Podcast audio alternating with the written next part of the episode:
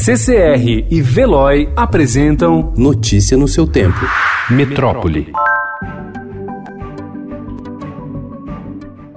O Brasil tem oito casos confirmados do novo coronavírus e já há transmissão local da doença. São seis relatos positivos em São Paulo, um no Rio de Janeiro e outro no Espírito Santo.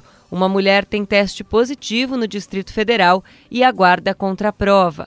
Mesmo assim, o Ministério da Saúde informou que não haverá mudanças na estratégia de combate à doença.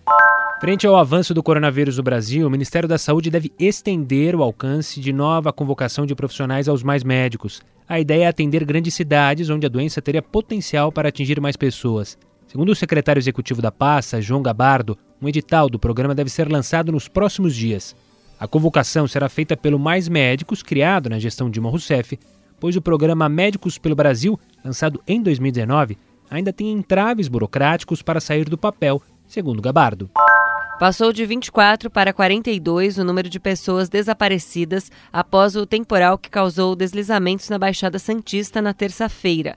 Ontem, o governo do estado contabilizava 28 mortos na tragédia que atingiu os municípios de Guarujá, Santos e São Vicente.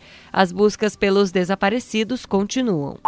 O inquérito da Corregedoria da Polícia Militar sobre o caso Paraisópolis concluiu que a morte de nove jovens durante um baile funk em dezembro aconteceu também em virtude da ação da PM naquele local. Apesar disso, o capitão que investigou a atuação dos agentes disse que eles não devem ser punidos porque agiram em legítima defesa.